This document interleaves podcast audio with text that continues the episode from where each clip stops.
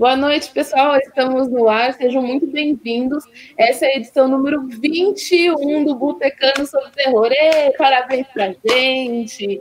É, bom, muito obrigada a todos que têm acompanhado a gente, para quem acompanhou tudo, para quem acompanhou só uma edição ou outra. Todos vocês são muito importantes para a gente chegar na edição 21. E hoje eu estou com um convidado que tem um formato muito legal de publicação. É o Jean Gabriel Alamo. Por favor, Jean, se apresenta para a gente, por favor. E aí, tudo bom, pessoal? Sou o Jean Gabriel Alamo, sou escritor. Já trabalho alguns anos como revisor, diagramador, faço copydesk, leitura crítica. Trabalho junto com algumas editoras também, inclusive a Diário Macabro, a Corvos.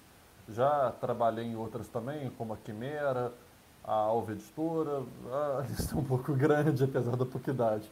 É, fiz letras na faculdade, fiz na universidade, UFJF, desculpa se estou sem dormir, então deu embolada. É, e montei a revista Literatura Fantástica, que é uma revista que tenta fazer uma reformulação do pulp, só que priorizando não só a estética que existe no pulp, mas o que é o principal fator dele, que eu considero, que é o preço baixo. O principal fator ali do, do pulp, né, que era, era as revistas que no começo ali do século XX até década de 50, mais ou menos, é, elas eram feitas da polpa da árvore, que era o material mais barato que existia para você imprimir uma revista e veicular. Então, para ele às vezes custava centavos, custava um dólar. Para o cara que era pobre, que não tinha condições de pegar ali uma literatura né, nos seus moldes tradicionais, é, ele acabava pegando essas revistas pulps, que podiam trazer diferentes histórias ali. Acabou que ficou mais consagrado era o Weird Tales, né, que trazia nomes como é o H.P. Lovecraft, Robert E. Howard e outros grandes bastiões aí, inclusive o Ray Bradbury, Isaac Asimov também publicou por lá. É, e a literatura fantástica é a reformulação desse formato e trazendo o que está ali na minha seara como escritor, né? Que é a literatura fantástica, a literatura de gênero. Então você tem ali ficção científica, fantasia, terror, realismo mágico, horror cósmico, e basicamente tudo nessa seara. Teve até dois de brinde também de suspense, porque era um gênero bem comum na, nas revistas pulps. É, é, a gente já vai continuar, inclusive eu começo com, a, com as perguntas aqui, mas antes de qualquer coisa, para quem está acompanhando, eu queria pedir para, é, se, não, se ainda não é inscrito no, no canal do Cinema de Boteco, aproveitar e se inscrever, porque é, não só o Botecano sobre Terror, mas toda semana a gente tem é, outro podcast também, que é o Papo de Boteco, tem mais sobre filmes, o Túlio Dias está sempre aqui, falando sobre diversas coisas, então tem bastante coisa para vocês acompanharem. É, além disso, o do, o, a gente está também no Spotify, lá tem todas as edições, aqui no YouTube e também no, no Spotify. E aí, voltando para o Jean, ele mencionou a revista, é a que eu tenho aqui, ó, a revista Literatura Fantástica, volume 1, que acabou de sair, ela foi lançada na semana passada, né, Jean? É, foi lançada no dia 5, ia ser dia 1, só que a Amazon deu um pau porque o editor aqui foi inventar a moda, usando aquelas imagens geradas por inteligência artificial, então a revista ia ser toda cheia de trabalho gráfico, toda cheia de coisa, cheia de frufru, vamos dizer assim, e acabou que deu pau no arquivo, tive que rediagramar a revista inteira em quatro dias. Então, 833. Eu, eu nem quero imaginar o trabalho que isso foi, porque tem uma coisa, pessoal, quando o, o Jean me passou o link da, da revista na, na Amazon, eu estava olhando toda a descrição Aí eu vi 833 páginas, eu falei, gente, isso tá errado, né? Eu acho que na hora dele colocar foi errado. Aí eu ainda dei um toque para ele, porque qualquer coisa ele corrige. Eu falei, então, acho que são 83 páginas, né? Não, são 833 páginas. Então, assim, é óbvio, quem acompanha aqui sabe que eu sempre leio alguma coisa do autor antes, mas desculpa, Jean, 833 páginas em, em menos de uma semana não, não dá. E aí, quem quem começa a ver a revista, no, o sumário dela, sei se vai aparecer, gente, porque né, tá bem, bem claro, mas no sumário você já tem uma, uma ideia, são tipo, páginas de sumário. Tem bastante, bastante coisa. Então, rediagramar essa revista em quatro dias, eu acho que as pessoas nem dormiram. Né? Não, eu não dormi. Eu falei, eu não vou botar essa bomba no colo de ninguém. Eu não tenho coragem. Você diagramou também? Eu diagramei também. É, foi o seguinte, é, quando os contos vêm para mim, eu deixo eles acumularem ali um pouco e eu mando para o Bruno Queiroz, que é até autor aí, ele está com o nome de Bebê Queiroz. Ele, assim, meu amigo há anos, a gente já trabalhou junto várias vezes, então, assim, eu confio no trabalho dele, ele também conhece meu trabalho. Eu até brinco com ele que ele é meu fiel escudeiro há mais de uma década aí, então... É, eu passo para ele, ele dá uma acertada ali para mim e tal, e eu pego e depois reviso tudo por cima. Que realmente não deixa passar nada, né? Fica aquele negócio mais profissional. É... E, só que assim, eu não ia botar a bomba no colo dele de rediagramar tudo. Não, isso daí é responsabilidade minha, né? Até porque eu fiz a cagada, então deixa eu arrumar isso aqui. Aí pedi desculpa pro pessoal, né? No, no dia eu falei, ó, oh, gente, aconteceu isso, isso e isso. Fui bem claro. Falei, nessa hora não adianta você querer inventar. Falei, não, Peço desculpa a todos. O que aconteceu foi que eu quis fazer um trabalho gráfico mais complexo, deu pau no arquivo da Amazon, vou refazer tudo com um design mais basicão. Até que ficou até, uma dessa parte, não ficou muito basicão, não, né? Ficou razoável. Pois, um dos primeiros comentários aqui, né? Que você é um dos caras mais gente boa que conheci esse ano, né? Pô, obrigado, Robilan. É recíproco, cara. Que bacana. Aqui é, é, o Edson já chegou dando boa noite, boa noite. Eu sei que você sempre acompanha, seja muito bem-vindo a mais uma edição. E o Jaime comentou aqui: adorei descobrir os dois contos de suspense na, na literatura fantástica. Ela saiu muito maior e melhor do que eu mesmo imaginava como autor. Então, o Jaime é um dos autores. Ele é um dos autores.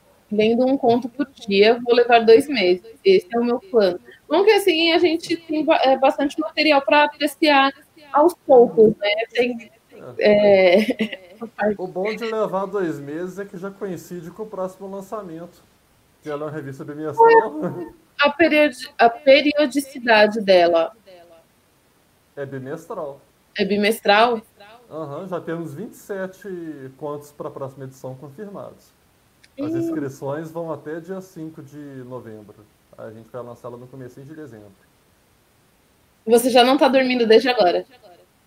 Ah, não, porque agora está fazendo um monte de serviço por fora. Deu aumentada na demanda como revisor. Entendi. Ó, tem um comentário aqui do Márcio que pergunta: boa noite. Uma pergunta. Quando criança tinha mais medo de terror que hoje adulto? Seja muito bem-vindo, Márcio. O Márcio sempre participa do Botecando sobre o Terror.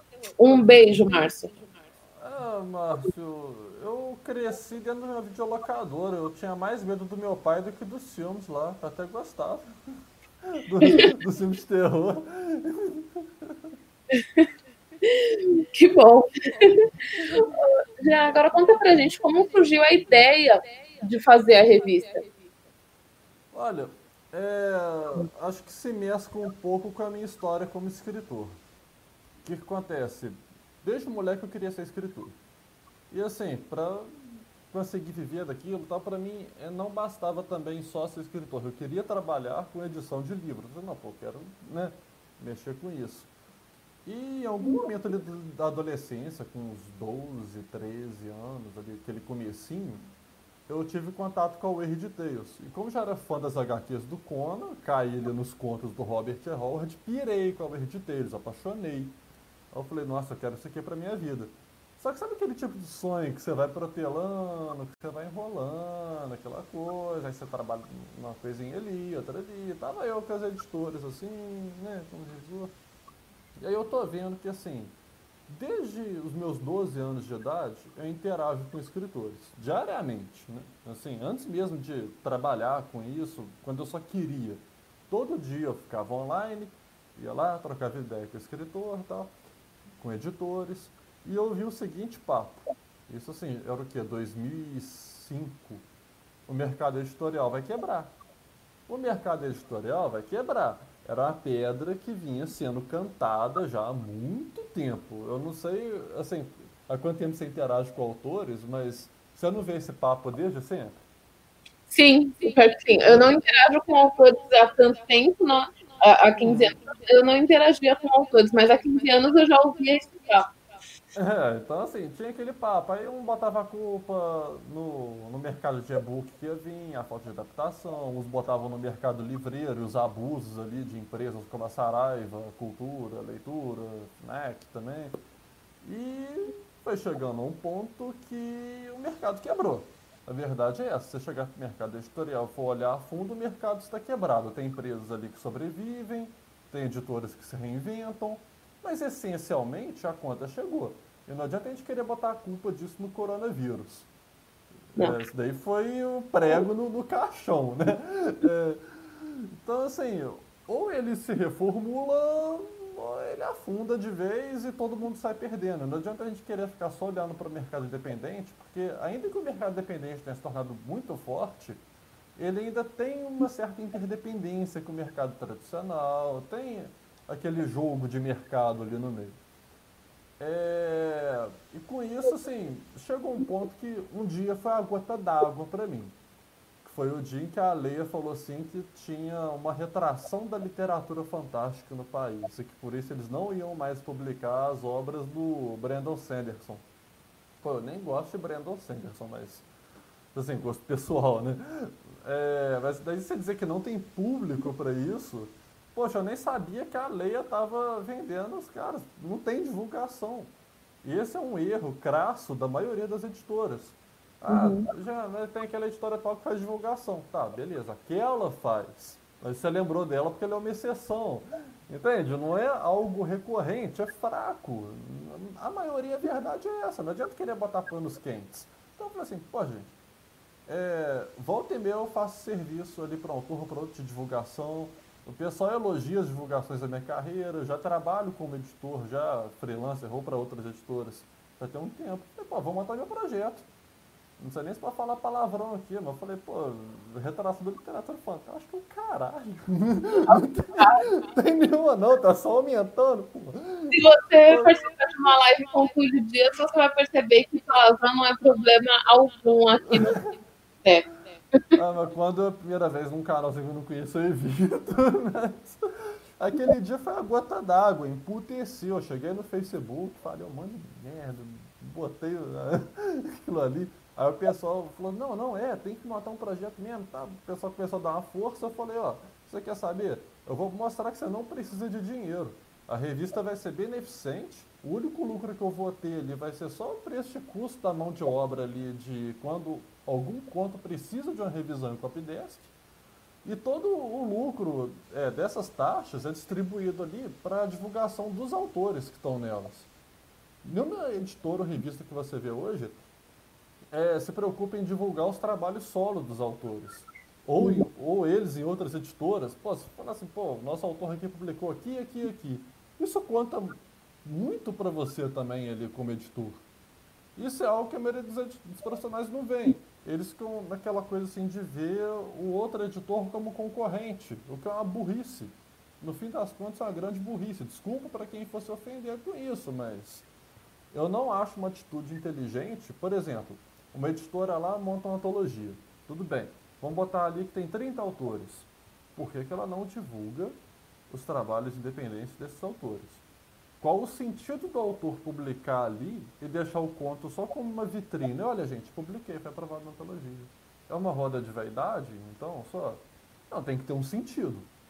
Então, assim, eu já sempre fui meio contra esse negócio de você pagar para publicar. Eu falei, então, já que eu estou cobrando ali 40 reais, que a taxa é até meio irrisória, se você comparar aí com 200, 250, já vi taxa de 300 reais para publicar no, revista ou numa antologia. Aí eu falei assim, pô, eu vou cobrar só quando precisar de revisão. Então, assim, é, pego ali uma mínima parte, a outra eu pago ali o assistente de revisão, que é o Bruno Queiroz, e vamos dizer assim, que pelo menos metade ali, mais ou menos, vai para a divulgação dos autores, dos trabalhos independentes deles. Entende? Assim, a revista acaba se tornando um veículo de divulgação também para eles. E tem a questão, acho que a gente nem mencionou ainda, mas a questão é, do, do, custo dela, né? A revista custa dois reais. E para quem está disponível no Kindle Limited, isso eu não tinha visto, eu só vi hoje, eu não tinha visto. É. Então, quem é assinante do Kindle Limited, que é uma, uma plataforma que funciona tipo uma Netflix assim, dos livros, né? É, o, a revista Literatura Fantástica está disponível.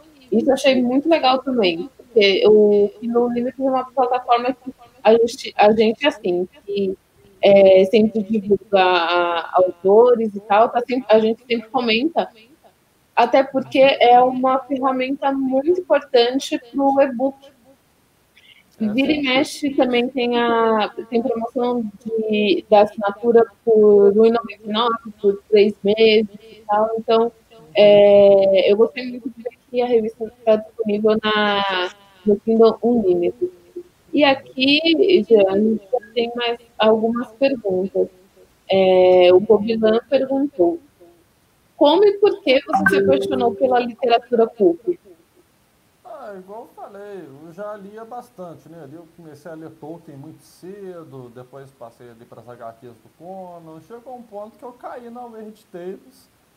Aí foi ali das primeiras coisas em inglês que eu li, né? No começo da adolescência. Eu falei assim, pô, isso aqui é sensacional.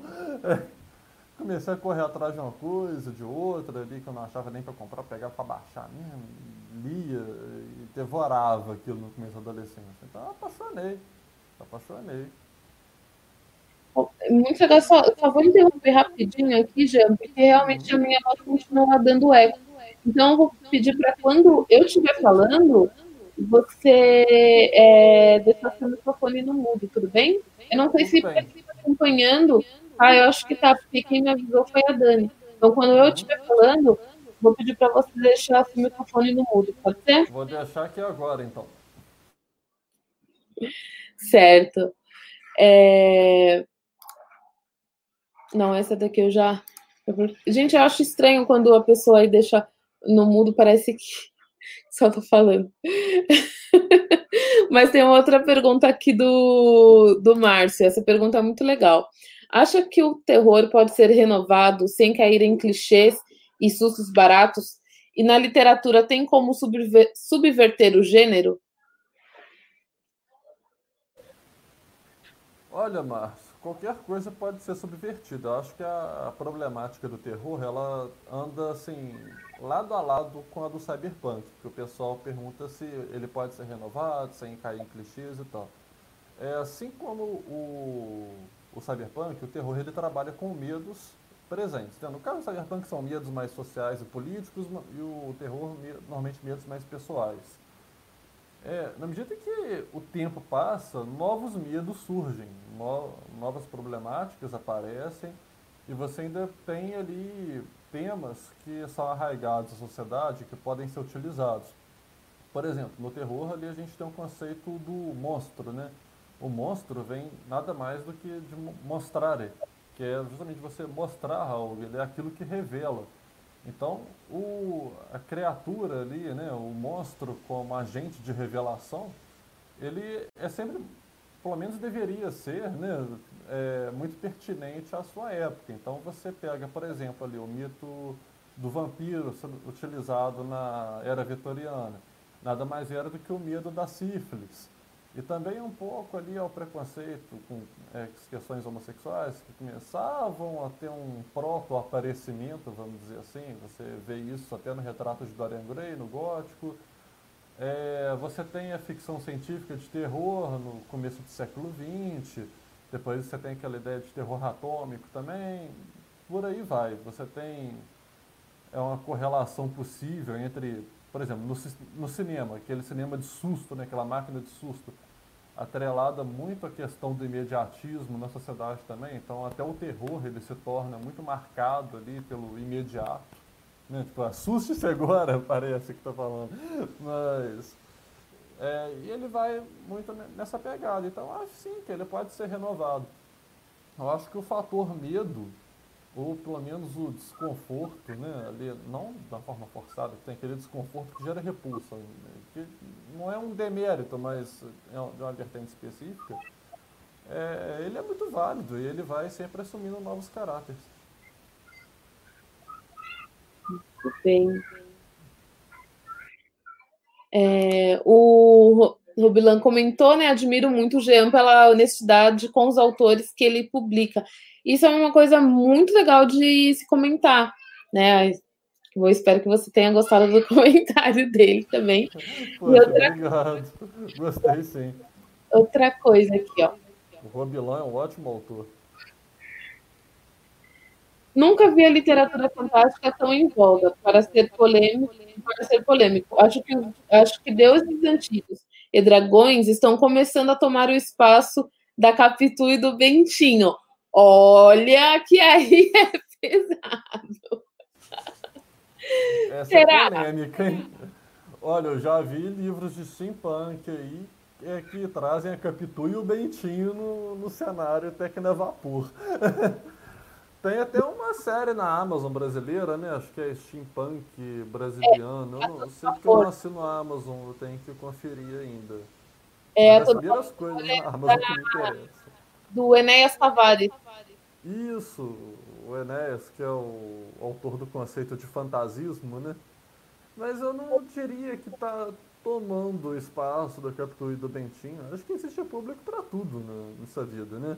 Você tem ali a literatura erótica, não adianta querer falar assim, ah, pô, a literatura fantástica vai engolir a literatura erótica também. Não, não vai. Ah, vai engolir a Capitu e Bentinho. Não, não vai. Não, não adianta. Machado de Assis, querendo ou não, tem uma grande influência, um grande peso até dentro da literatura fantástica. Pouca gente se toca, por exemplo, mas ele escreveu ali o Doutor Benignos, que é uma história de ficção científica.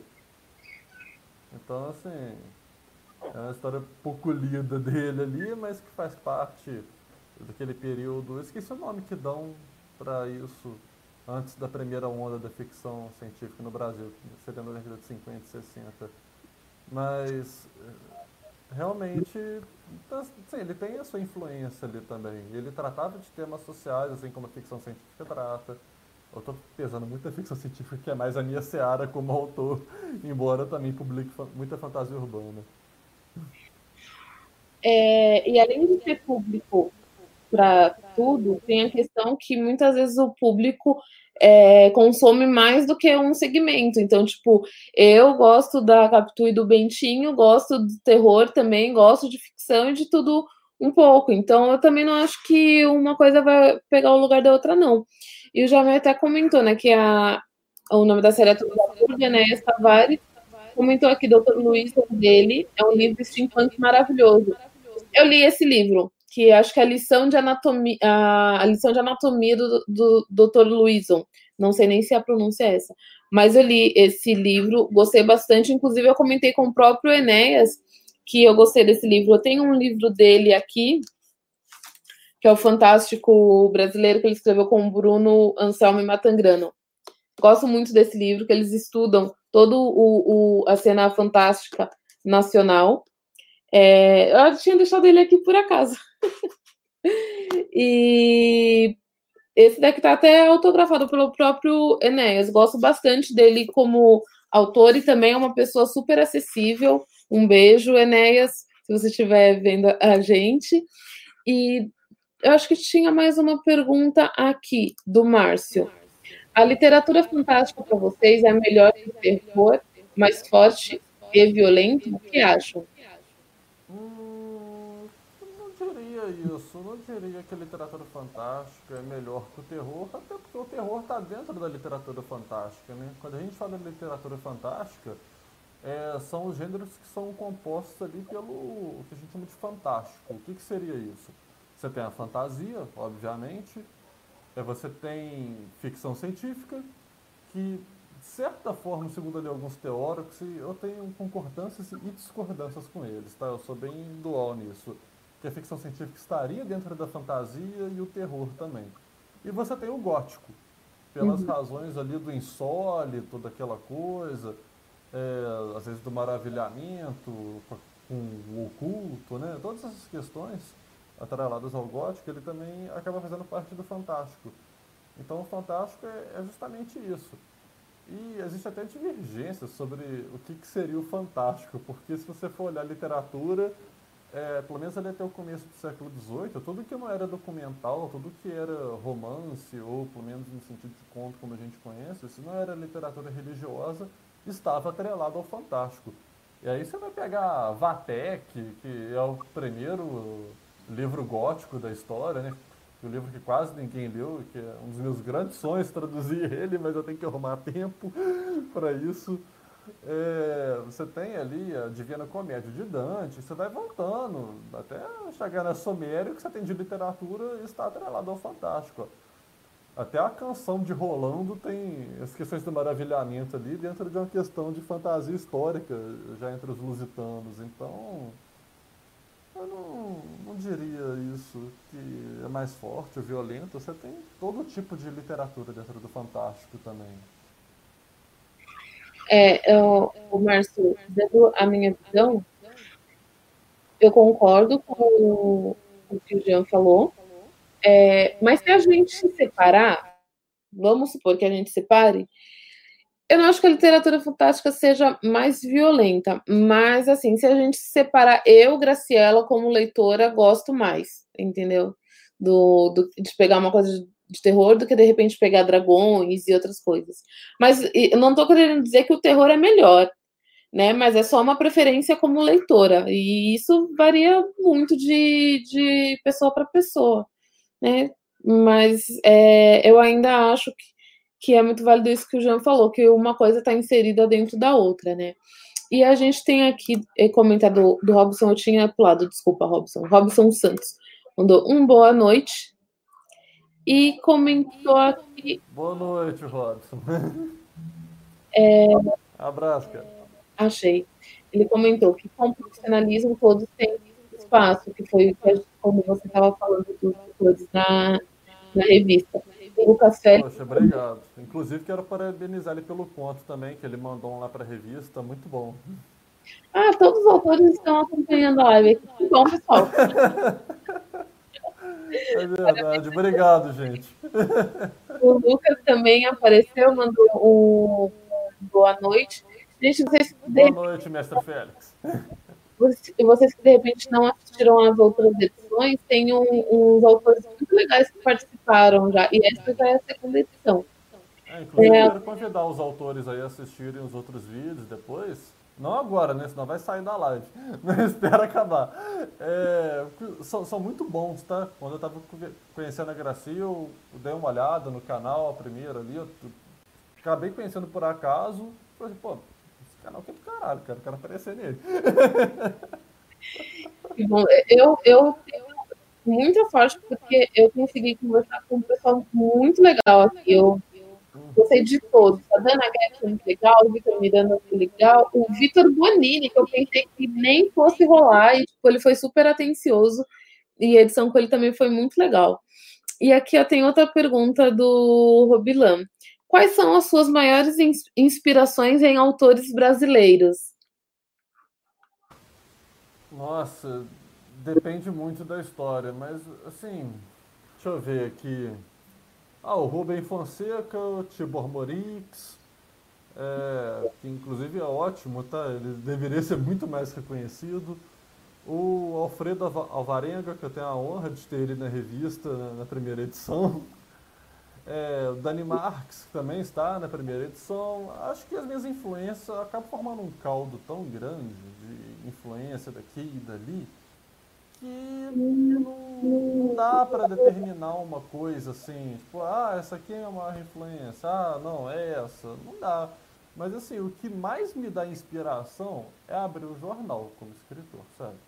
Eu abro o jornal, é, eu, eu, tenho, eu tenho esse vício, eu sou igual velho. A diferença é que o jornal que eu, que eu leio não é imprensa, é no computador, né? Eu leio todos.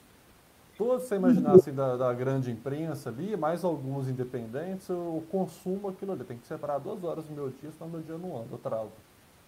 Aí eu começo a ler, eu vou ficando puto, eu vou ficando revoltado, vou ficando desesperado. Eu tenho que extravasar aquilo da literatura mais tarde, sabe? Enquanto eu vou trabalhando durante o dia com textos de outros autores, Na hora que chegar a noite ali, eu vou, escrevo, descarrego aquilo tudo, né? Dessa maneira. Assim, para quem já leu algumas histórias minhas, como as do Feiticeiro de Aluguel, que embora seja uma série, ela é pensada para ser lida em qualquer ordem, tá?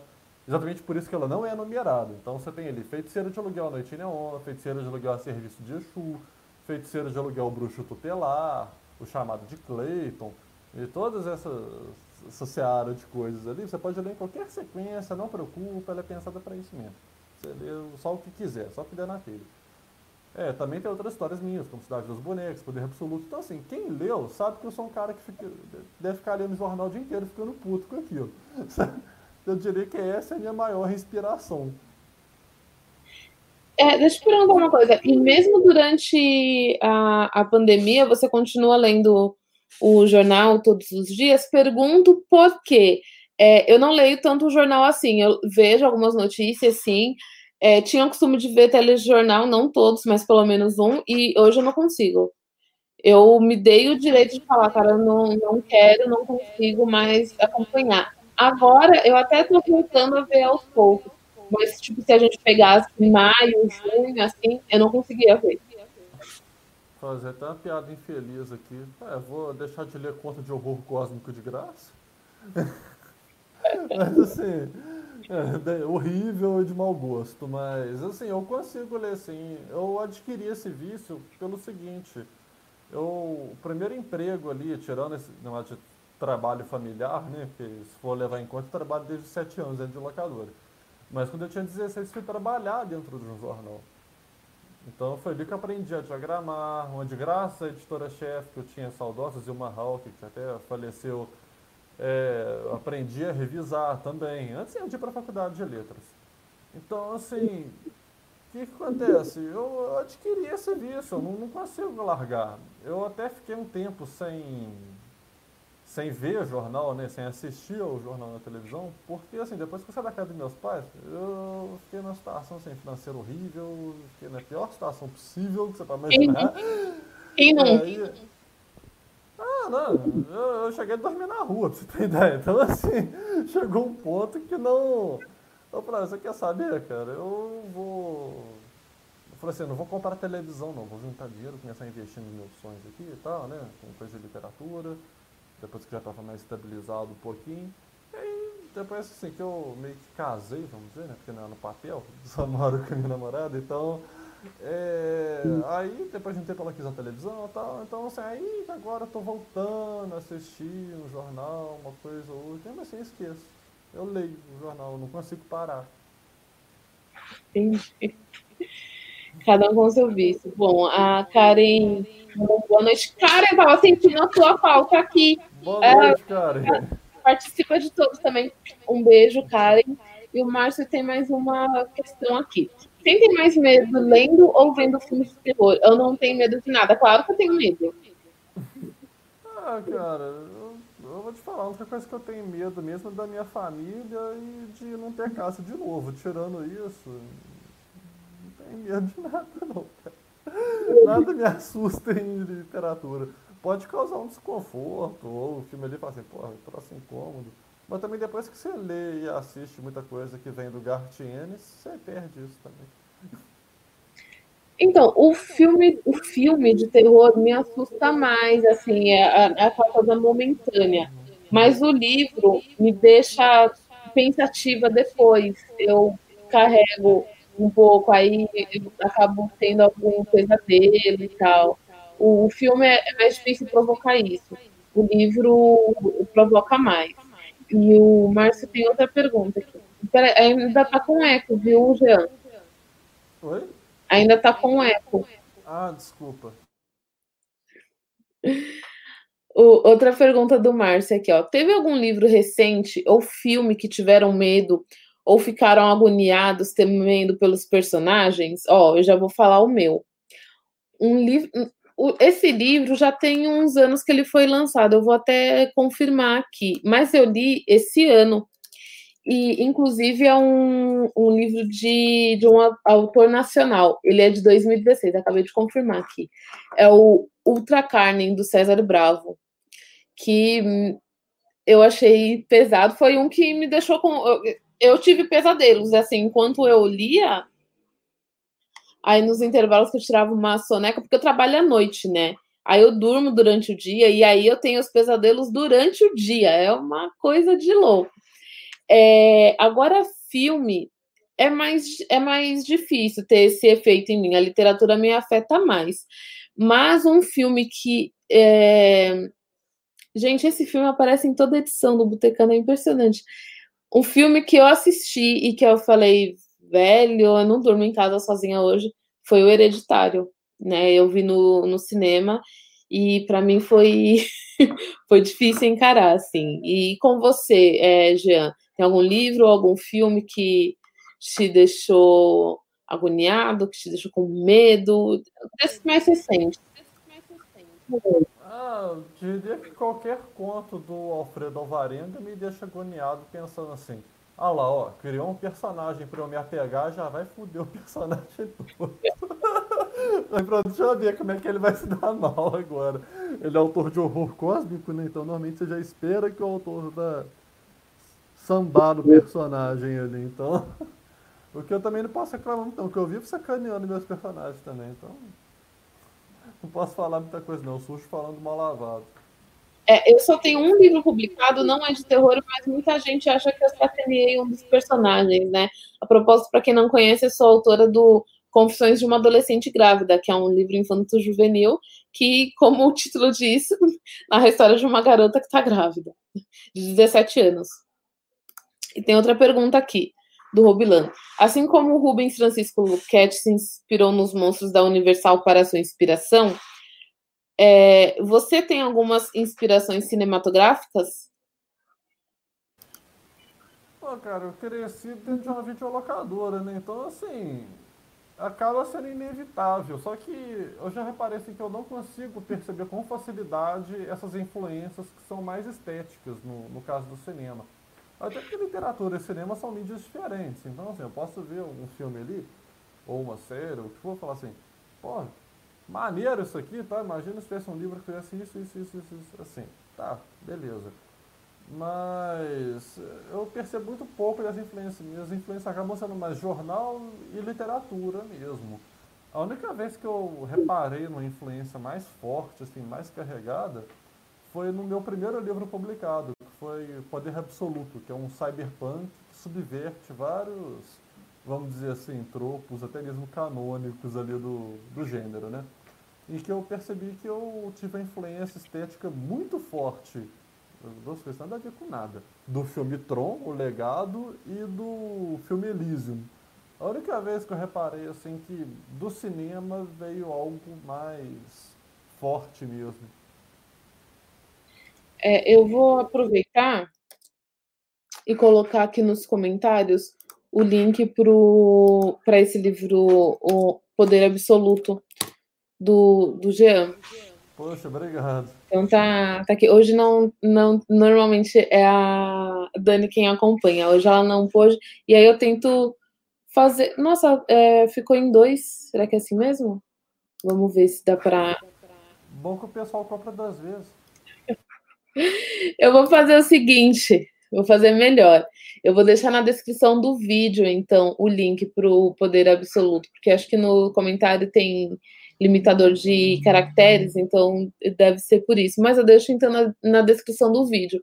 Que ah, de repente alguém ainda não conhece a obra do Jean e quiser conhecer, ele está disponível né, em e-book na Amazon.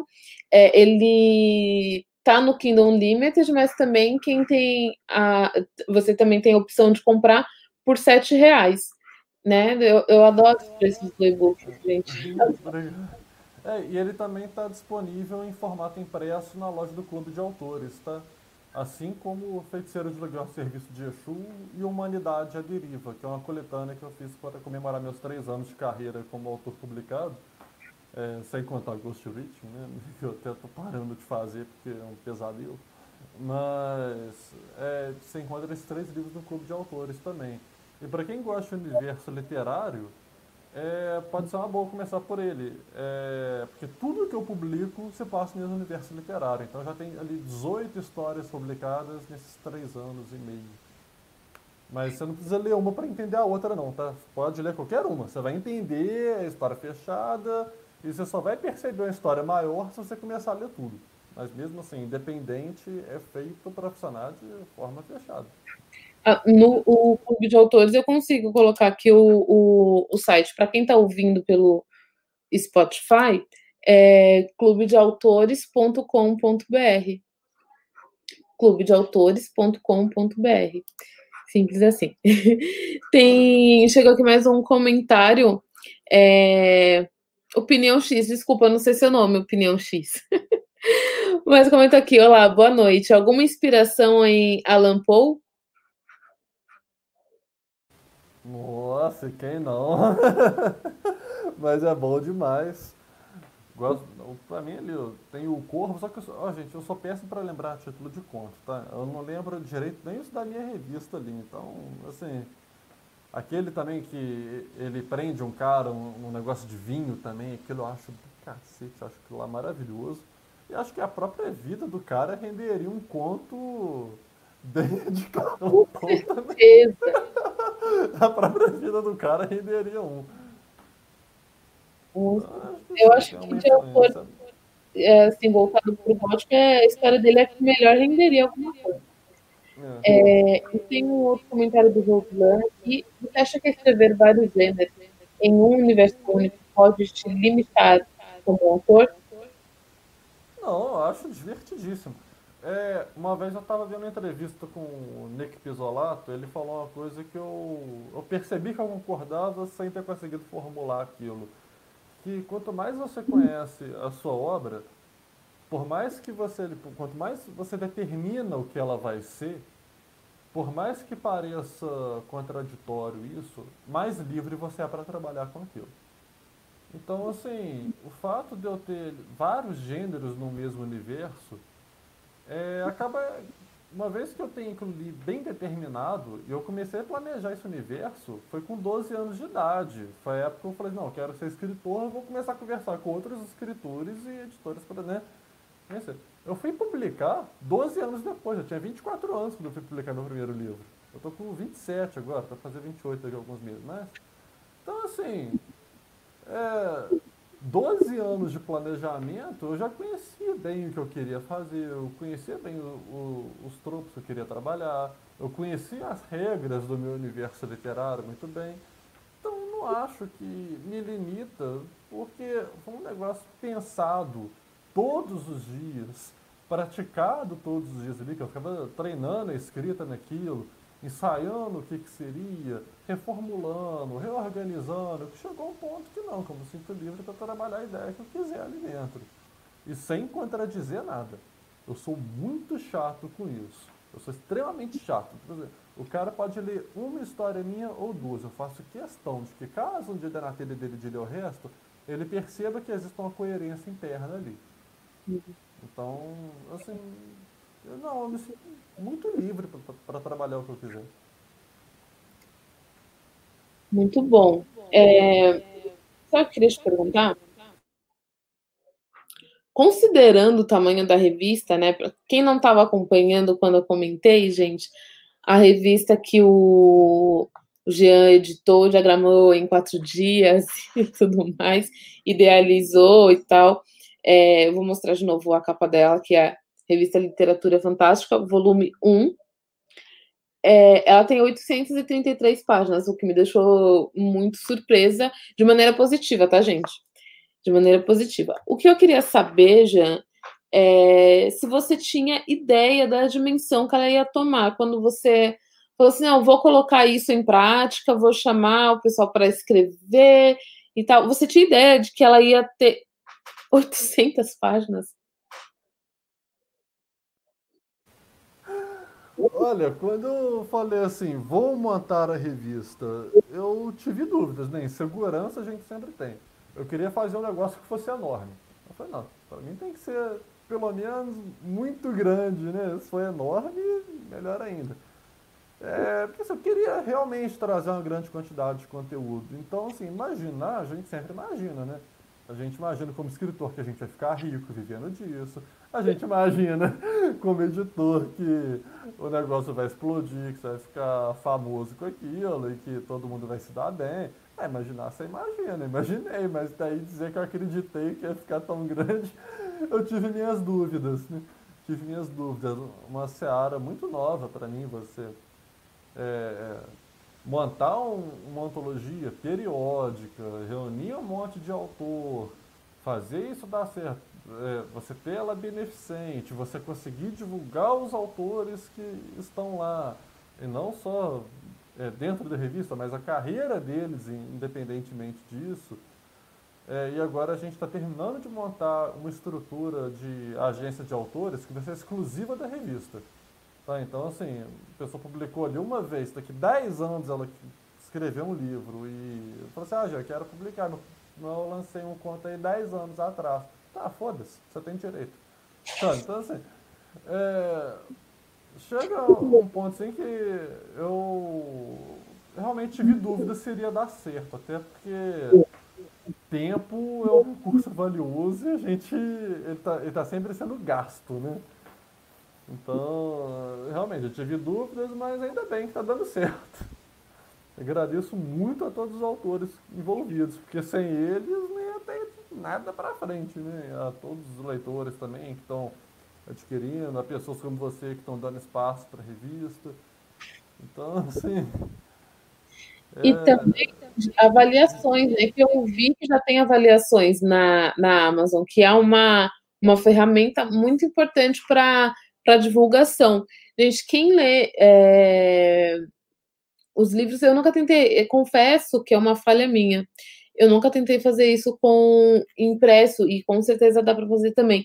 Mas quem compra pela, pela Amazon, é, lê e puxa o material, é muito, é muito importante fazer a colocar a avaliação lá, principalmente quando se trata de autores independentes, porque é uma ferramenta muito que alavanca né, o, o material deles. E eu queria te perguntar, Jean, porque assim, é um material grande, né? 800 páginas, é, é, é bimestral, tem muitos autores envolvidos. É, você pensa em fazer uma edição física da revista? Olha, uh, sim e não. Uh, vou explicar como é que funciona isso. Uh, você pegar 833 contos, colocar num, numa edição física, inevitavelmente vai deixar de ser pulp por causa daquele caráter do preço que eu falei. Não adianta, sei lá, vamos supor que eu deixo o mais barato possível, que vou especular que eu usei só material vagabundo para ficar o mais pulp possível, né? Ali como era os materiais baratos da época, que eu, que eu não bote margem de lucro naquilo, menos de 50 reais não vai ficar. E vamos botar que eu consiga baixar mais esse material assim, perdão a palavra, fudido mesmo. Vamos, milagrosamente deixa 35 reais. Contando com o imposto do livro aí que está para entrar, né? Um, milagre, 35 reais, 833 páginas. É pulp. Não é. Não adianta eu querer falar que, ah, não, mas tem estética. Não, não é pulp. Não, não, não, não vejo como pulp. Então, assim, qual que é a ideia?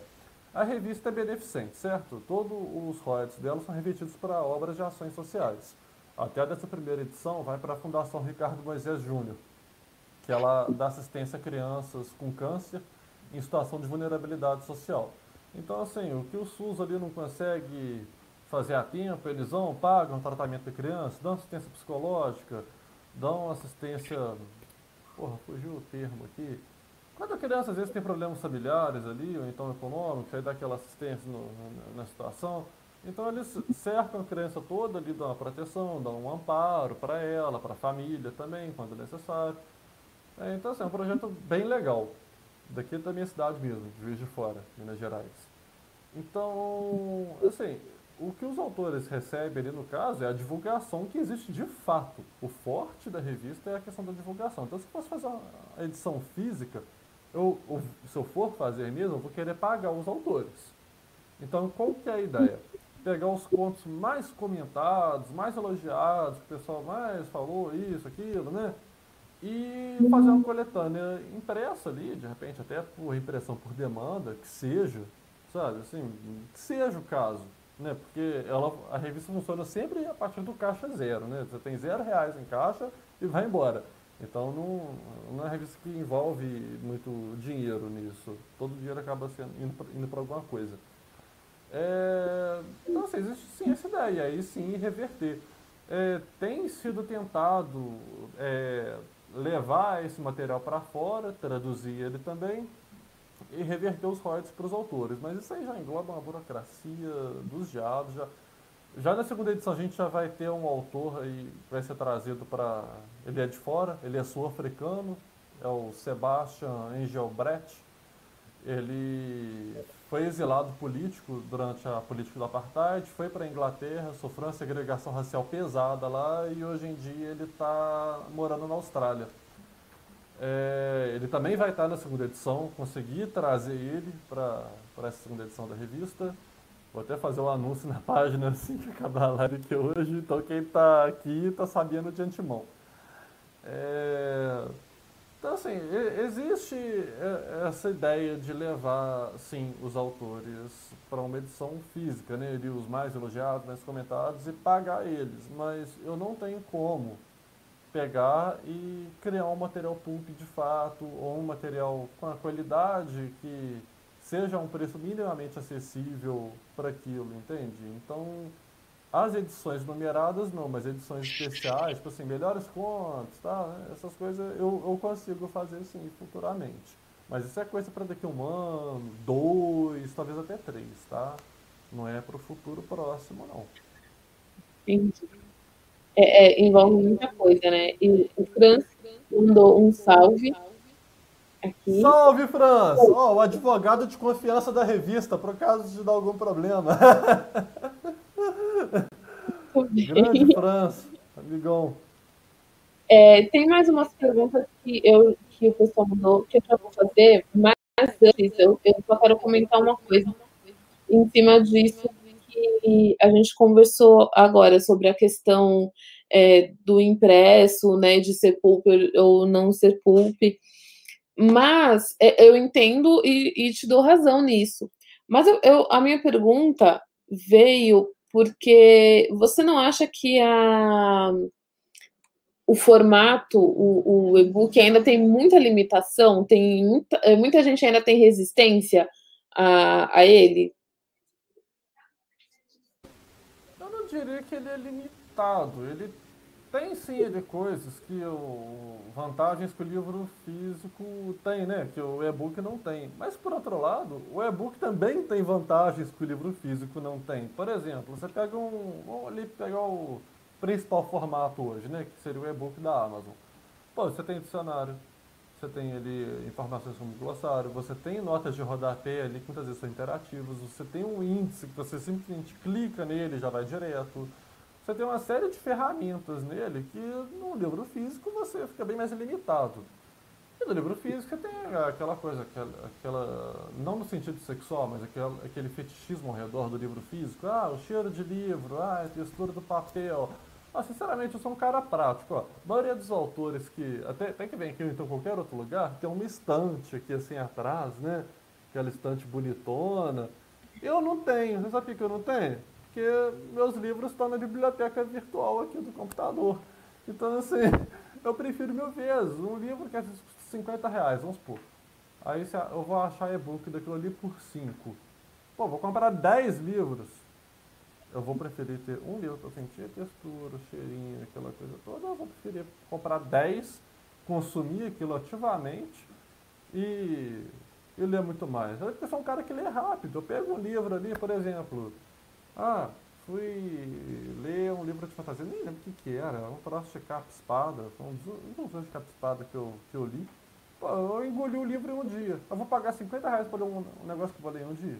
Não, eu prefiro pagar 5, 6, 7, que seja ali. Então, ah, porra, beleza, tchau. então não, não vou me recuso. Não que fosse, ah, não, então o livro não vale ser preço. Poxa, vale, vale. Se eu não tivesse me adaptado, eu compraria um livro físico e leria. Fazer o quê? Mas tendo a opção, vou ler o outro. Muito bem. E eu comentei isso, pessoal, não pensem que eu não gosto do e-book. Eu não vivo sem o, o, o meu Kindle. Eu tinha muita resistência, sim, ao e-book, mas eu percebi que para estudar uh, o trabalho de autores nacionais contemporâneos, principalmente independente, eu ia precisar muito do, de, um, de um leitor digital, né? E eu gosto muito, agora não, não fico sem. É, tem, eu tenho o livro assim, meio estante, ainda não está visível, mas em breve, quando eu participar das lives, a, a, a estante vai estar atrás. Mas assim, comparado, com, eh, comparando a minha estante com uma galera que gosta de livros, ou até comparando com de outros autores, é uma estante muito humilde, né? Mas algumas coisas eu faço questão de, de ter. É, eu entendo quem não tem tanto apego, mas algumas coisas eu acho legal ter. Então, quando é escritor nacional que só tem o, no, o físico, eu faço o possível para ter um exemplar para ajudar também. Mas só estou expondo a minha posição a, a respeito, viu, gente? É, tem mais pergunta aqui. É, o Robilan perguntou por que será que os grandes autores como Poe, Howard, é, Howard Lovecraft e afins têm uma vida tão fodida? Será que isso os inspira? Eu tenho certeza de que sim. Eu acho que sim, sim. Porque, um exemplo até mais próximo, próximo assim, é, porque é mais, mais atual. O, o Stephen King, que ele passou décadas é, sendo viciado em cocaína, em álcool, caralho, a quatro, e o cara consegue descrever muito bem a, a, a sensação, né? Tipo, não a sensação, mas o... Fugiu a palavra agora. É... Gente, fugiu quando a pessoa tá sem a droga dela. Não vou lembrar nunca. Abstinência. Exatamente, abstinência. Então ele consegue colocar isso e ele tem uns personagens bem problemáticos. Então eu acredito que sim, que isso os inspira. Não sei o que Jean acha. O que você acha, Jean? Olha, é... meio que remetendo ao Henry, ele dizia que se você for falar sobre uma cadeira, conheça essa cadeira. Né, a fundo ali, sabe tudo sobre aquela cadeira, desde o processo de fabricação até o estado atual dela. Então, assim, você pega os autores ali, Lovecraft, Edgar Allan Poe, acho que ele citou Robert Howard também, né? É, são autores, sim, que eles conseguem exprimir isso, como você mesmo disse ali, o Stephen King também, porque eles passaram por coisas que geraram aquele estado de espírito, inevitavelmente. É, eu também coloco ali os meus incômodos da, da vida ali, fases obscuras também imprimo aquilo de alguma maneira no, nos meus textos. Às vezes, muito como eu me sinto sobre o mundo tal, mesmo que eu não esteja falando de mim ali diretamente, mas vamos dizer assim, a, a psicosfera né, da, da obra acaba sendo um, um reflexo do seu criador. É, e um outro exemplo aqui é o Franz Kafka, né? Eu acho que o Kafka também teve uma vida sofrida que na obra dele é, fica muito visível. É, então, respondendo a sua pergunta mais uma vez, sim, acho que tem tudo a ver, Robilan. E ele perguntou também: teremos mais contos do Grande Malaran? Ah, o Malaran é um personagem do conto A Cidade Sob as Estrelas. Ele é um conto de espada e feitiçaria, só que, assim, na verdade, quando você vai olhar a fundo, ele é de ficção científica. É, tem esse jogo ali, tem um, uma série de plot twists, assim, diferentes níveis. Perto do final você descobre. Ah, não vou falar que você descobre, deixa pra lá. a boca grande, né? Mas. Sim, o, o Malaran vai aparecer em outras histórias, sim. É, para quem não sabe, a história se passa na época de Lemúria, tá? Então você, é ambientado em Lemúria, aliás, então você tem referência à Atlântida, a Sahu também, que era um continente perdido, quase ninguém fala, que hoje em dia a gente atribui como sendo a Austrália. Você tem referência a Mu, a Paititi, Aslan, que todo mundo confunde com a Atlântida, mas eram coisas diferentes. É, e sim, o Malaran, que é um pirata muito filho da puta e meio filósofo, sim, ele vai aparecer mais vezes, sim, pode ficar tranquilo. Que bom. que bom. E o Márcio é, mandou a última pergunta do a última, a última pergunta para o convidado. Acha que nos livros é mais fácil de fugir dos clichês do que no cinema com a imagem e sustos fáceis? Olha, eu não entendo muito bem a, assim, o problema que as pessoas têm com clichês, porque o clichê ele existe porque funciona. Né? É, vai ser bem polêmico falar isso, mas o legal do clichê é quando ele é subvertido ou reformulado ou passa por uma releitura. É, embora não seja de terror, um cara que eu acho que faz isso assim, de forma magistral é o Neil Gaiman. Você pega qualquer obra dele, qual obra dele que não é só clichê? Mas são só clichês reformulados ou passados por uma releitura. É... Então, assim, acho que talvez o terror seja um pouco mais difícil, porque a gente trabalha muito com aqueles medos arraigados e aqueles símbolos, aqueles monstros que revelam diferentes coisas ao longo do tempo, mas que às vezes são o mesmo monstro, né? O vampiro do século XIX, que era referência a sífilis, não é o vampiro do século XXI que retrata a AIDS, por exemplo. Aliás, se fizer isso, você merece uma porrada, mas é, não, não é a mesma coisa. Então, assim, vai falar que o vampiro seria um clichê? Não, ele é um elemento, ele acaba servindo como ferramenta para outras coisas, outras releituras. Eu não, não vejo dessa forma, não. Eu estou totalmente diferente disso, pessoalmente. É, e assim, dá para é, reformular, dá para ficando legal ou não. Por exemplo, por mais que tenha muita gente que não goste, e eu entendo que não gosta, mas o Crepúsculo trouxe de volta os vampiros, né? Foi reformulado e tal. E trouxe uma galera que talvez normalmente não se interessaria por terror ou por vampiros. Mas o que eu acho mais legal que o, o Crepúsculo fez foi trazer muita gente para a literatura clássica porque a, a Bela, que é a, uma das principais, né, gosta muito do Morro dos Ventos Vivantes e de outros livros clássicos. E eu lembro que quando o Crepúsculo estava bombando, estava assim no auge, teve uma edição do Morro dos Ventos Vivantes que na capa tinha uma nota dizendo é, o romance preferido de Edward e Bella. Então, eu acho muito válido isso a gente gostando ou não da, da obra, eu acho que o que ela causou, o que ela trouxe como consequência, é muito mais válido, né? Então, eu, eu não gosto de quando acabam desqualificando total, porque eu acho que alguma coisa de boa ali ela, ela trouxe. E o, aquele, é, aquele comentário que teve antes que eu falei que eu não sabia o nome do Opinião X, ele apareceu. Meu nome é Luiz.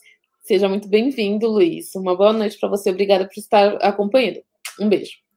Tem algo de Creep Show? Não sei se escrevi certo. Ele conhece o livro O Fortin? É essa pronúncia?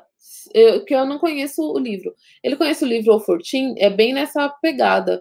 É, você conhece o Creep Show? Eu conheço, né? Mas o, esse livro O Fortin eu não conheço o nome não me é estranho. Estou tentando associar o nome à obra, mas está bem complicado. Realmente não. Nossa, eu já, eu já vi esse nome em algum lugar. Não... É... De Creep Show ele pergunta na revista ou no universo Isso, se a revista tem algo de Creep Show. Nossa, acho que não. Acho que não tem não. Creep Show seria algo daquela pegada meio que tipo o que Diário Macabro tá fazendo, né? Que seria o TV Trash ali, aqueles negócios. É o, o Creep Show, eu tenho até uma edição aqui que é, ela é, é, uma HQ, tinha o Stephen King e, e, e mais gente, ela virou filme também, né? Eu acho que você escreveu certo, mas eu vou confirmar aqui, e aí eu, eu até tiro, tiro as duas. O filme, inclusive, ficou Crip Show, Arrepio do Medo. O Crip Show tinha a série. Não, será que confundi, gente? Crip Show tinha a série de TV que tinha o anfitrião, anfitrião que era, era cada episódio era um conto de terror diferente. Agora tem também o filme Crip Show que adaptou alguns contos do Stephen King. Eu não sei se, se o Luiz está se referindo à, à série ou à HQ ou dos filmes. Eu acho que é a HQ. Mas é, você conhece, Jean? Não, confesso que não conheço. Uhum. Confesso que não conheço. Se for algo referente a um gênero, assim, creep show, eu imagino algo referente talvez aquelas obras com temática circense, de terror. Né? Se for isso, eu lembro que teve um, um, autor que enviou, mas nossa, é tanto conto, é tanto conto que eu leio todo dia, ainda mais para avaliar. Porque assim, gente, eu rejeito mais contos do que aprovo. Então, se a revista gente, tem. Com 800 contas você rejeita mais? É... Eu rejeito mais, muito mais, muito mais que é um filme do King com Romero. Na verdade, é, tem a HQ do, do Stephen King e o filme do Romero adaptou a HQ. É isso, eu tenho a HQ aqui em algum lugar. Não sabia que a gente ia entrar nesse contexto, mas eu tenho ela aqui. E eu, eu pensava, quer dizer, não estava tão claro, eu pensei que era do Stephen King com outros autores, mas parece que não. É só do Stephen King, e aí tem um filme que quem dirigiu foi o Romero. É, então, eh, quem perguntou foi o, o, Luiz, parece que não tem essa pegada. Gente, eu ainda não li tá, a, a revista, porque, como eu disse, são 800 páginas, né? Porém, vamos ver se daqui até dezembro eu consigo. Lendo um pouco de, de um, um conto a cada dia, alguém comentou que serão dois meses. E eu acho uma forma muito boa de você consumir o livro, justamente eu acho que é uma das grandes vantagens do, do, do, do livro de contos, porque você não precisa ficar tão preso. Então, eu posso ler um conto hoje, um conto amanhã, e ainda assim eu não fico naquela, putz, mas eu não terminei aquela história. Então, é, é uma vantagem. Mas é uma revista que eu vou consumir aos poucos. É, e o Robilan comentou aqui, ó, o Jean sabe o quanto eu era resistente ao e-book mas além de ter sido publicado pela primeira vez nesse formato, é hoje a, a ferramenta em que eu mais leio contos. Colecionar é uma delícia, mas ler é mais, com certeza, concordo plenamente. E eu tinha muito apego, assim, a, a, a, livros. Aí, quando você muda uma ou duas vezes de casa, você percebe que você está guardando coisa demais. E aí, eu percebi o quê? Que eu tive, eu tinha livros que no passado foram muito importantes para mim, mas que pra, eh, hoje já não são mais e que eu não ia reler. Então eu falei assim, não, vou vou passar para frente. Alguns eu doei, outros eu vendi, sabe? Então eu, eu também não tenho mais tanto apego. Claro, tem alguns que eu acho legal ter. Então, por exemplo, teve saiu aquela antologia Dark com é, contos de autores nacionais inspirados em histórias do Stephen King. Gosto pra caramba do Stephen King. Então eu falei, ah, esse eu acho legal ter, né? E outra coisa, eu frequento muito biblioteca. Tô sentindo uma falta tremenda na, durante a pandemia, é, porque eu acho também que é uma ferramenta fenomenal. Assim, muita coisa que não tem em e-book, ou às vezes você tá lá procurando uma outra coisa e, e encontra por acaso uma, algo que pode te acrescentar também. Então tem tudo isso, né, que, que vai além do comprar livros, né, de, de colecionar e tal.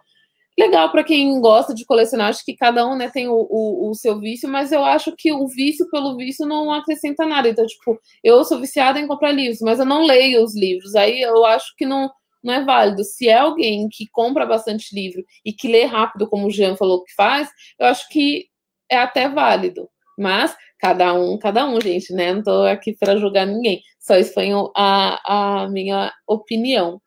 É, eu acho que por enquanto não tem mais uma pergunta, mais nenhuma pergunta. Eu vou fazer mais uma aqui para o Jean, já está caminhando para a reta final. E se alguém quiser comentar mais alguma coisa, aproveita por enquanto, hein? Não se esqueçam que essa é a última edição do programa, então aproveitem para participar. Jean, o que eu quero saber agora é quanto tempo você levou para a revista virar uma realidade? Nossa, eu sou horrível com data, mas eu diria que agora a gente está em outubro, né? Eu lancei assim as inscrições nela foi no final de julho. Foi no final de julho. Então foi o quê? Um mês e pouco? Julho a gente está em outubro. Nossa, eu tô. É, é, foi uns dois meses e pouquinho, né? Dois meses e tipo, dois meses e dez dias, mais ou menos. Rápido. Assim. Foi. Rápido. Muito rápido. Eu demorei muito mais para escrever um livro de 90 páginas. Aqui, ó. Ah, quando eu entro no surto da, do, do, do pique já era, aí vai embora. Ah, tem aqui a última pergunta do Márcio. Márcio, desculpa, eu entendi que aquela sua outra pergunta era a última, sua última pergunta é, para o convidado. Até estranhei que você não tinha feito essa, porque essa pergunta, Jean, ele faz para todos os convidados. Eu sabia que ele ia perguntar isso. O Exorcista é o maior filme de terror de todos os tempos. O que acha? Muito obrigada. É, faltou essa pergunta. Muito obrigada e boa noite a todos. Não, o maior filme de terror de todos os tempos é aquele com Nicolas Cage, que ele é queimado num boneco gigante no final, porque eu morro de medo de ter que assistir aquilo de novo um dia. Meu, aquilo lá é muito ruim. Meu grande pavor é assistir aquele filme de novo. É... Eu nem lembro o nome daquela porcaria, o que é mais assustador ainda. Peraí, peraí. Eu não, não tenho certeza se eu lembro. Eu tô com um nome aqui na cabeça, não tenho certeza se é.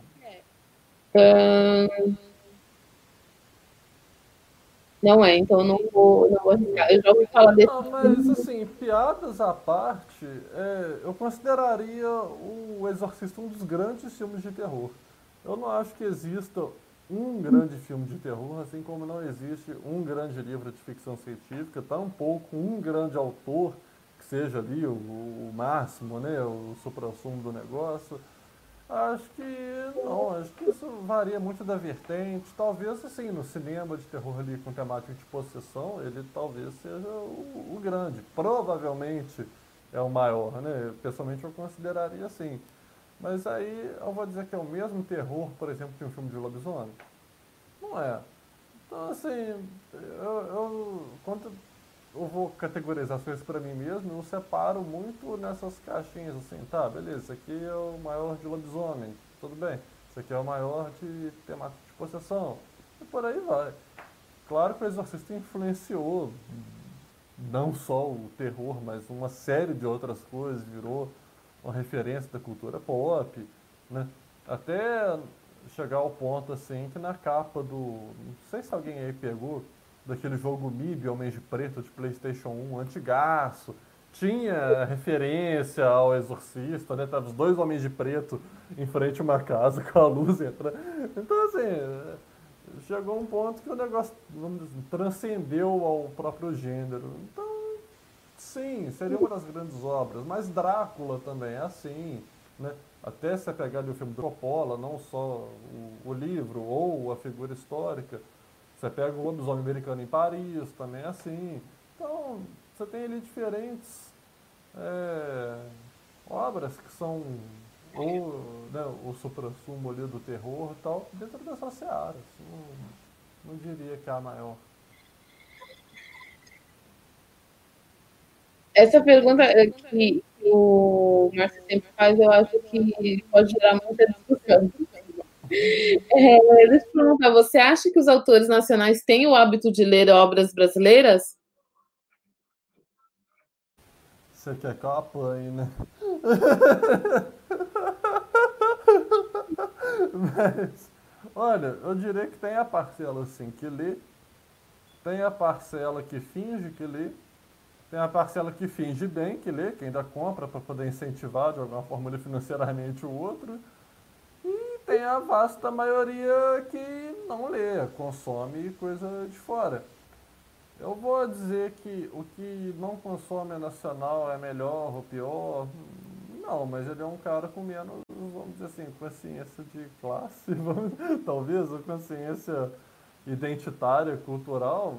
Sim, com certeza ele tem menos. Agora, dentro, enquanto produto de entretenimento, eu não condenaria o cara, não condenaria a obra dele, mas eu falaria, porra, você está perdendo ótimas coisas aqui. O problema é seu.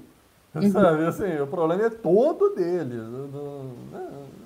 ele quer fazer um troço puramente comercial, uma pegada estrangeira, se ele tem público, para esse problema é dele, sabe? Eu pergunto para lá, foda-se para lá, cada um sabe de sua vida, mas é, sim, se a gente for colocar que isso é um problema, sim, é um problema. Agora, eu tenho autores nacionais que me leem? Tenho, tudo bem, mas você não pode também, como autor, amparar sua carreira num, em outro, na leitura feita por outros autores. Pô, senão o que, que vai virar isso também? A gente fica, ah não, vai lá, ele é autor nacional, mas ele só lê livro estrangeiro. Tá, cara, problema dele, sabe? Venda do seu. Você está vendendo para o público, não é para o mercado editorial. Você não está vendendo material técnico para escritor. Se fosse esse o caso, pô, tudo bem, entenderia a crítica, né? Mas é, cada um sabe de si, sabe? Eu, eu consumo literatura gringa, eu consumo literatura nacional, até mais do que a, a gringa, até pela minha profissão também, mas como entretenimento eu diria que assim, 60%, 70% nacional, uns 30% estrangeiro, tá?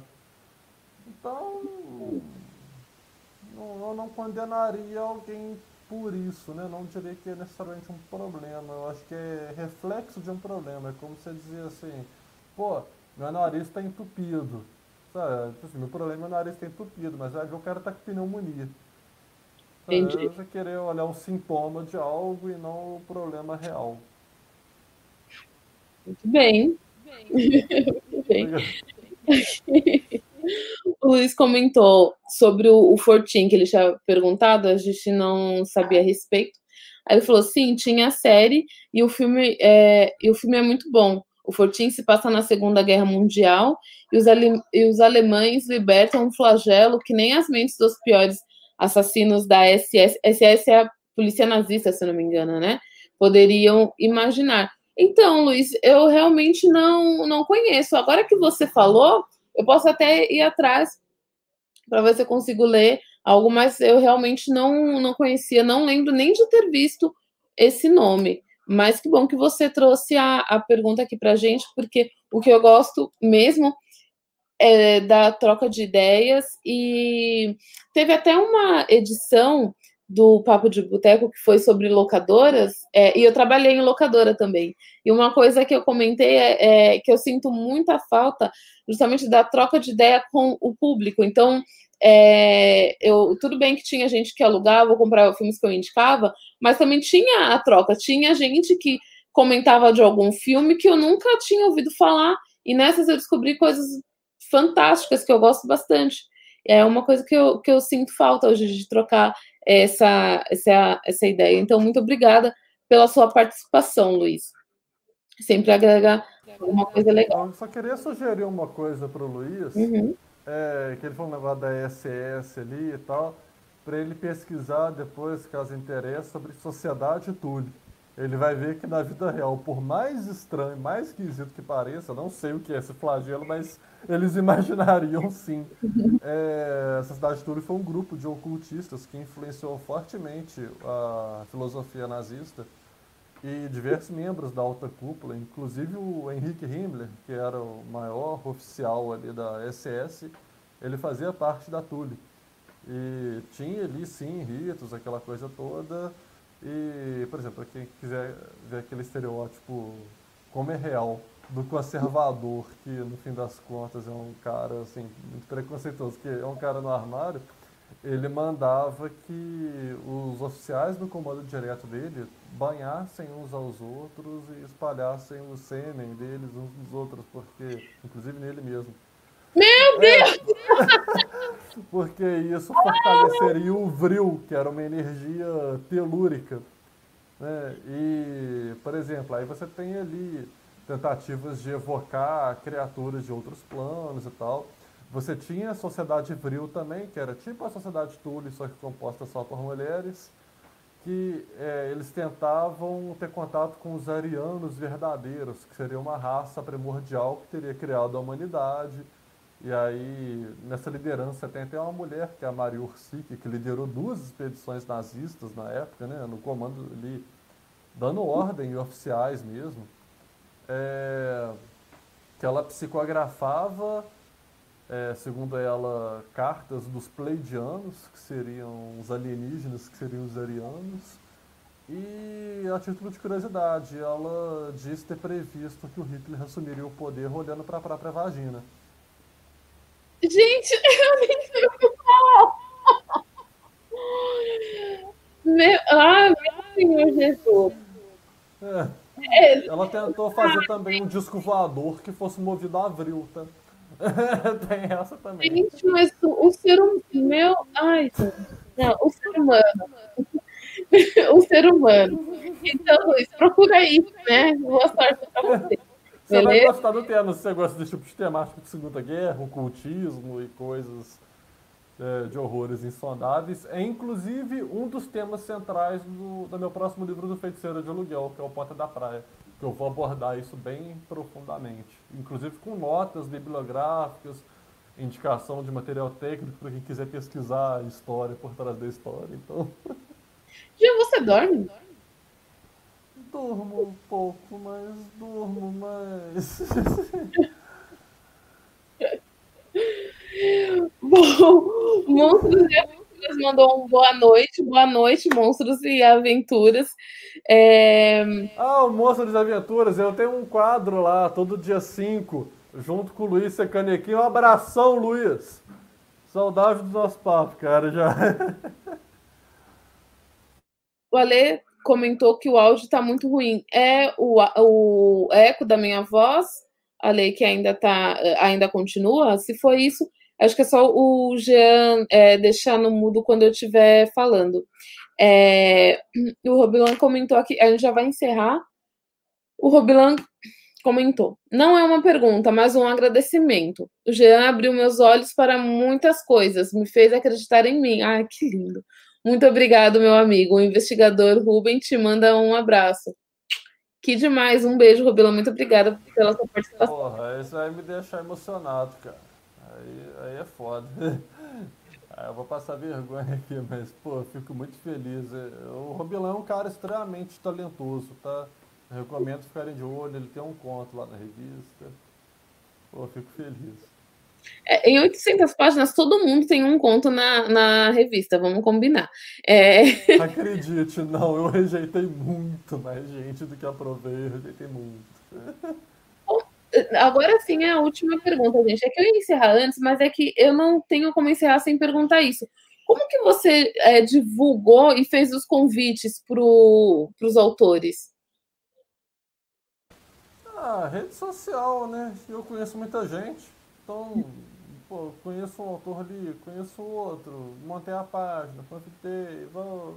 Então, assim, vai um contato, vai outro, um amigo ali um galho, você quebra outro galho para ele, ele te ajuda a divulgar, você resolve outro negocinho para ele, por aí vai. Então, assim, eu, eu, conheço muita gente nesse meio literário, eu conheço muita gente. São 15 anos interagindo com o meio literário, então, assim, interagindo todos os dias, né?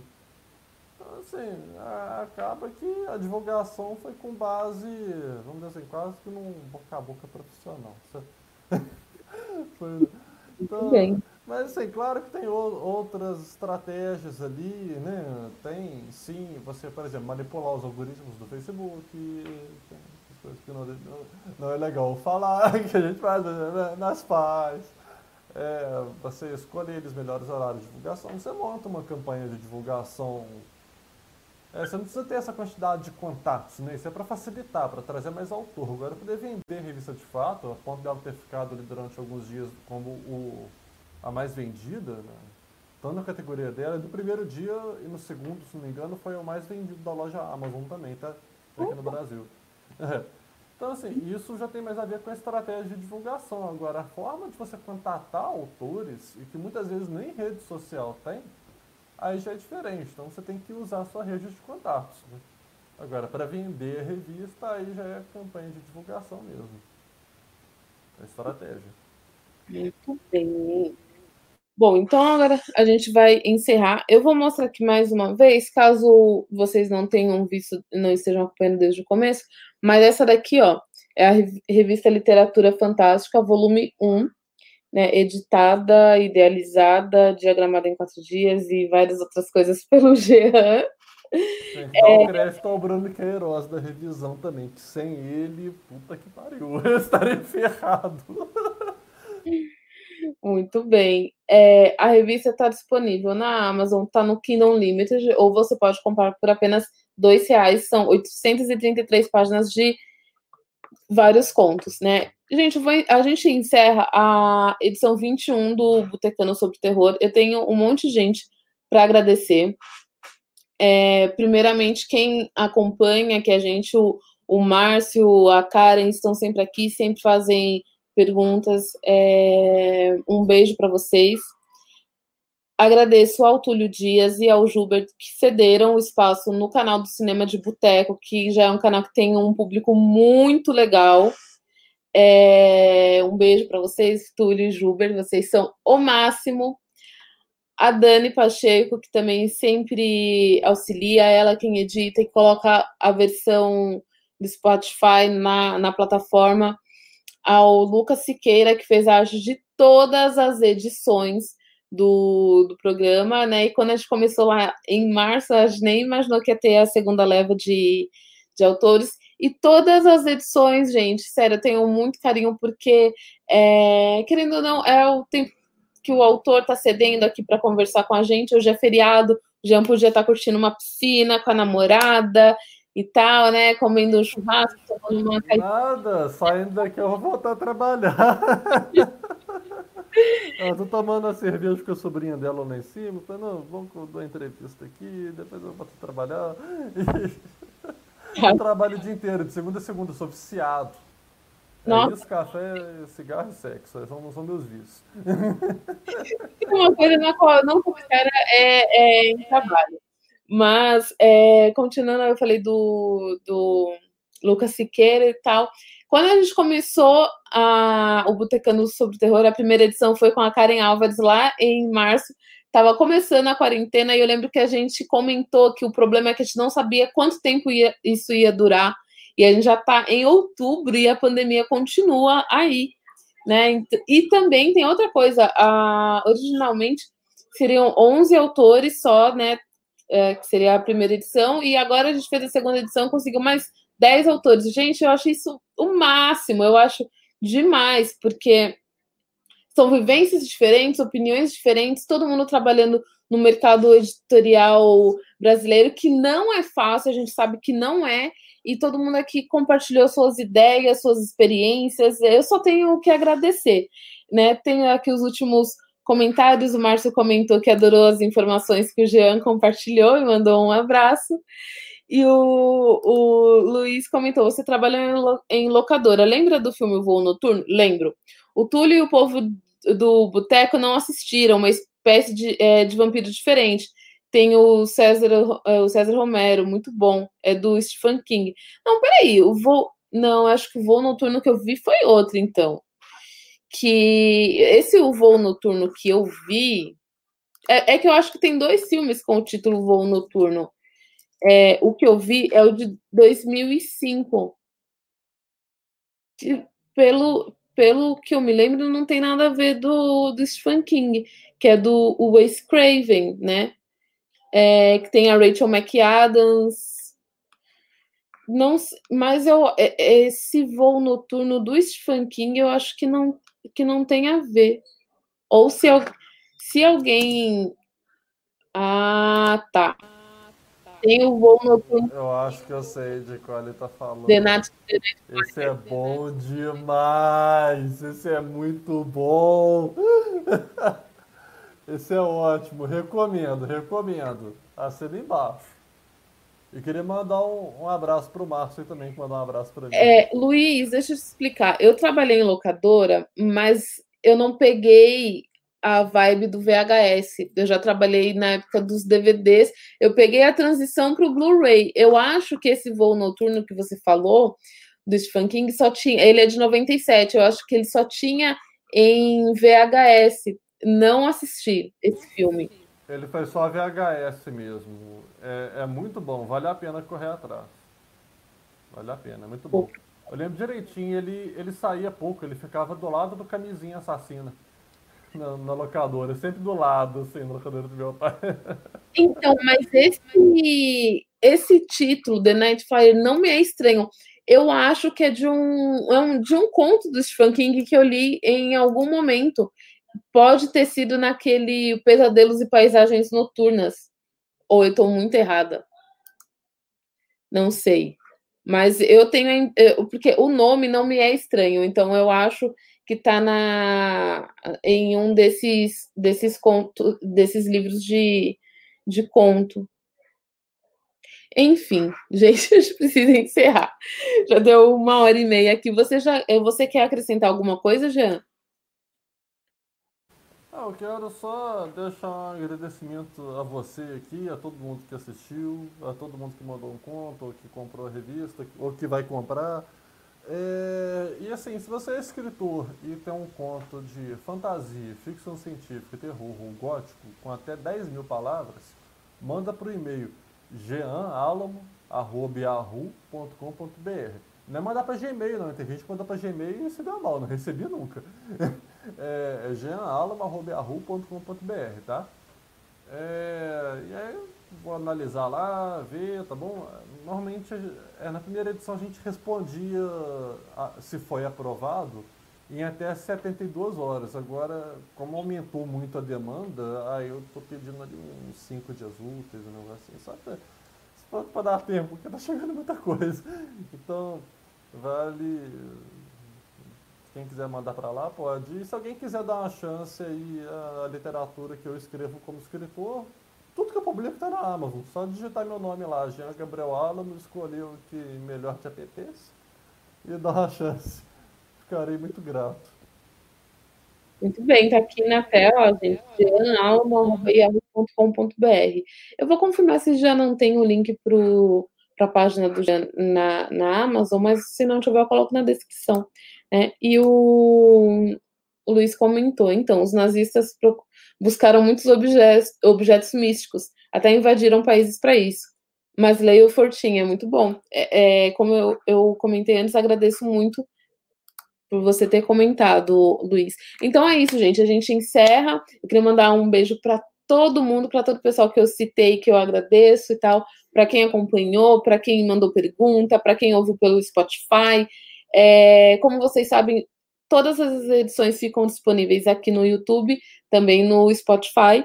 Aproveito para chamar vocês para se inscrever no canal do Cinema de Boteco, porque toda semana tem muita coisa legal. Tem o um Papo de Boteco, tem o Túlio Dias comentando vários filmes aleatórios, às vezes ele até aparece com máscara facial e tal. Mas é isso. Um beijo para todo mundo. Muito obrigada, Jean, por ter participado ainda da última edição. Foi demais. Obrigada por compartilhar com a gente todo o seu processo, né, para conceber a revista Literatura Fantástica. E, e é isso. Um beijo para vocês. Uma boa noite. Poxa, muito obrigado também. Boa noite para todo mundo, gente. Até mais.